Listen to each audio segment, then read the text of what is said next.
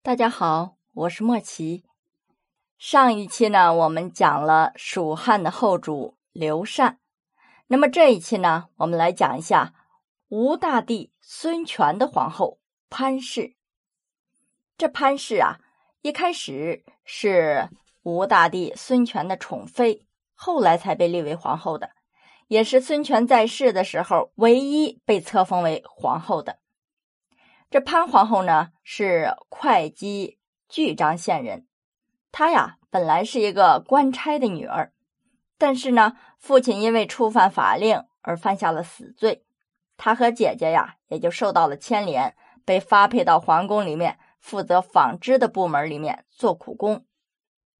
但是这潘氏呢，不是一般人，她长得非常漂亮，一同做苦工的女子啊，有数百人。就属她的相貌最美，在数百人里面鹤立鸡群，因为她长得实在是太漂亮了。其他的女工啊，反而都和她保持距离，他们就觉得这潘氏肯定不是凡人，凡人是不可能生的这么水灵脱俗的。其实啊，这都是后人的一些描写，当时具体是什么情况呢？我们都不可考，在这儿权且当一个故事听听啊。为什么这么说呢？我们想啊，一个皇帝，他的皇后肯定是非常漂亮的吧，是吧？在我们之前所讲了这么多期的后宫皇妃里面，没有一个目前来说没有出现一个丑的吧？我们接着说啊，这孙权呢，偶然间就见到了正在做苦工的潘氏。一下就被她的美貌吸引了。这个女人呐，虽然满面的愁容，但是看起来呀，就是跟别人不一样。孙权想啊，她皱着眉头都这么娇媚，不知道她开心的时候会是什么样呢？随后啊，就把这潘氏从纺织女工那里招到后宫，成为孙权的一个妃子。潘氏进了后宫之后，果然是心情大好啊，面色呢也红润了。孙权呐，对他就更为宠幸了。不多久，他就怀上了孙权的孩子。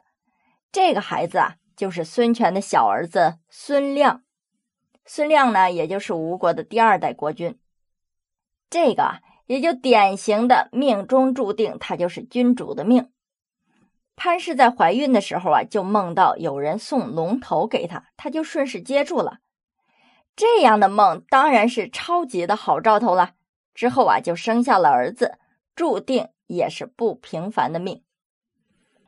孙权呢，原本是已经立了王夫人的儿子孙和为太子的，但是这孙权的大女儿鲁班公主啊，非常讨厌这个王夫人，所以啊，就在孙权面前说尽王夫人的坏话，最终啊，挑拨离间成功，王夫人呢，也因此丢了性命。王夫人呢，就是典型的。往前一步是富贵，往后一步是地狱的例子。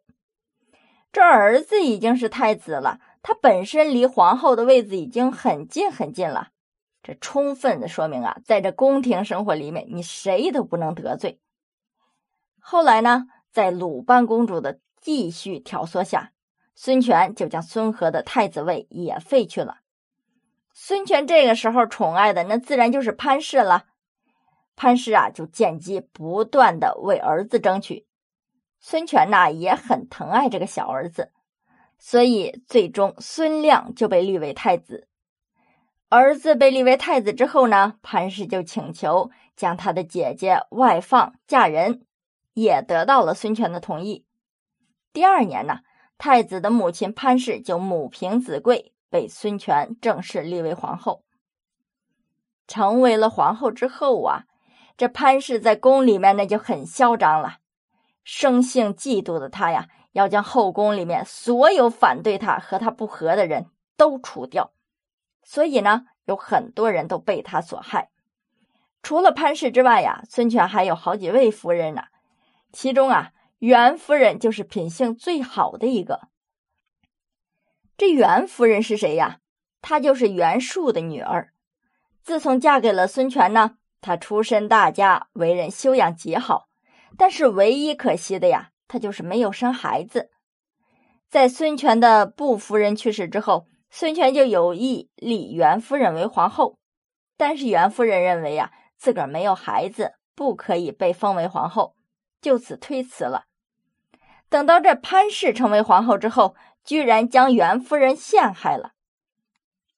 不仅如此啊，除了不断的进行后宫争斗之外，这潘氏对政权还非常感兴趣。